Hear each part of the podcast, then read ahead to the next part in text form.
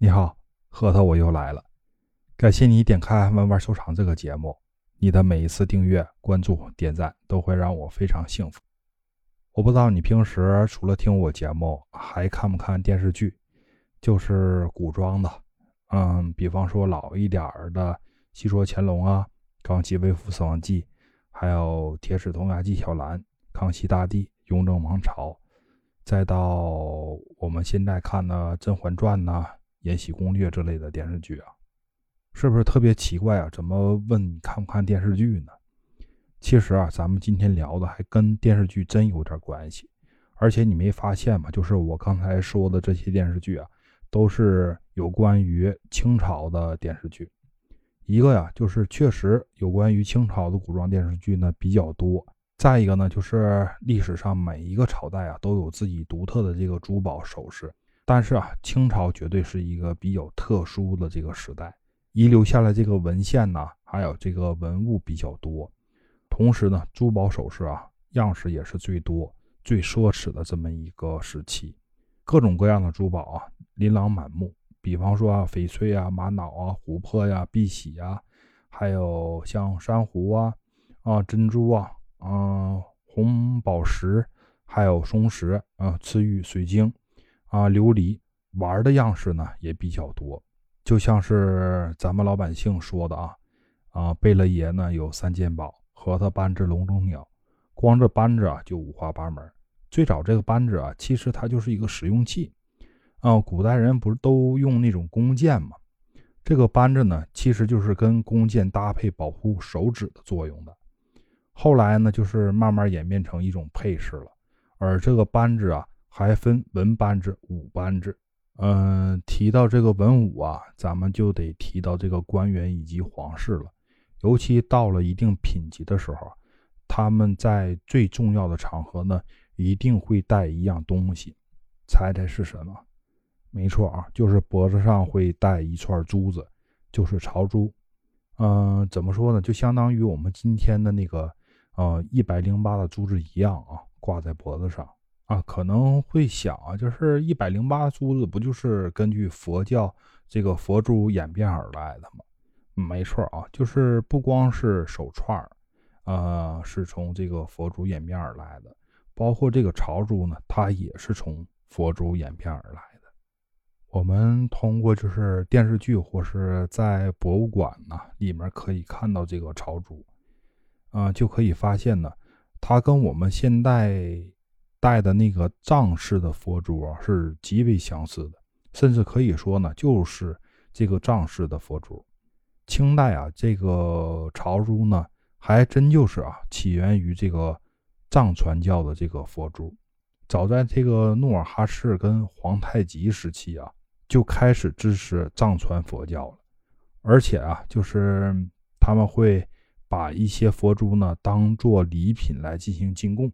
后来呀，随着这个满清入关呢，这个制度啊不断的完善，宫廷着装呢制度等级呢也越来越规范了，而这个朝珠呢也成了这个宫廷，呃冠服的配饰，啊朝珠呢制作和佩戴呢，在乾隆二十八年编写的这个《钦定大清会典》啊就有明确的记载，而这个清朝的朝珠呢，啊是有。一百零八颗珠子组成的，有这个身子、结珠、佛头、背云、呃髻鸟、大坠跟坠角这几个部分组成，象征的呢这个一年十二个月、二十四个节气，而且用直径比朝珠大一圈以上这个珠子呢，将这一百零八颗朝珠啊分成四份，每一份呢为二十七颗珠子。代表的是春夏秋冬这四个季节，而这四个就是怎么说，叫分珠吧。当然呢，也有叫就是像中间这两颗啊，可以叫做腰珠，然后呢，一颗叫做佛头，一颗呢叫做顶珠。朝珠顶部的那个佛头上啊，就是啊连带那个塔形的那个佛头塔啊，其作用呢就是把朝珠呢。两头各就是对穿的这个孔线呐，穿进去以后呢，从那个佛头的那个孔道中呢穿出来，啊，寓意呢是合二为一，而这个佛头另有一串珠子啊，就是呃折转珠子在佩戴的时候呢，垂于背后，形成这个背圆儿。背圆儿呢，它寓意也是非常好的，叫一元复始。然后朝珠以背圆所在的那颗大珠子呢，也就是咱们说的这个佛头的分割那个地方啊，左右呢共附有就是怎么说三串这个小珠子啊。每串上面呢有十颗小珠子，这三串小珠子啊就称为纪念啊，一边是一串的，然后另外一边呢是两串。纪念标识的是一个月的上中下三旬啊，总和为三十，代表呢一个满月。而且就是朝珠的戴法呢，就是男女是不一样的，男子佩戴这个朝珠两串，那个近点在左侧，一串近点是在右侧。而这个女子跟男子正好是相反的，而且这个朝珠呢，也不是所有官员都有资格戴的啊。呃，根据这个大清这个政府规定呢，凡文官五品，然后五官是四品以上的，本人及妻室啊，或是儿女所属的这个官员，穿朝服的时候才可以佩戴朝珠的。它这个。呃，用料呢有很多种，像东珠啊、翡翠啊、玛瑙啊、琥珀、珊瑚、象牙、蜜蜡、水晶、青金石、玉，还有像松绿石啊、碧玺啊、琉璃制成的。刚才我们还提到这个东珠啊，这个东珠呢，它只有皇帝、皇后以及太后才可以佩戴，其他人呢是不可以佩戴的。有可能你会好奇，就是这个东珠是什么东西啊？其实呢，东珠就是东北黑龙江松花江流域这么一带的啊，呃，一种这个淡水蚌，就是产出的一种淡水珍珠。它呢，也是唯一一个被列为这个大清法典上的这个珠宝。说到这儿呢，你有没有发现你还没有订阅、关注加好评呢？赶紧用你幸福小手去做啊，不耽误咱们。接着聊天儿，呃，在咱们佩戴这个一百零八的时候啊，呃，会不会发现有非常沉，就是压我们，嗯，颈椎的那种感觉啊？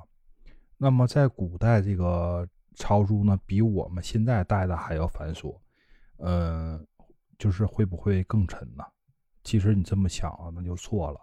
虽然这个朝珠呢，它非常繁琐，但是呢，它怎么说呢？就是。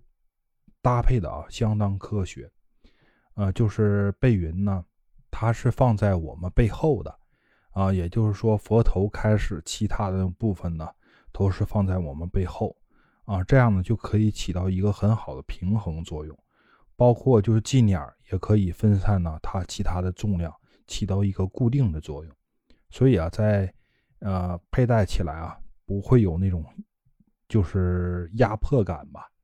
在你佩戴这个一百零八颗这个珠子的时候呢，啊，一定要记得，就是戴佛头跟背圆的地方一定要放在背后，啊，一个呢是这个是一个正确的佩戴方式，另外一个呢，也就是为了我们身体健康。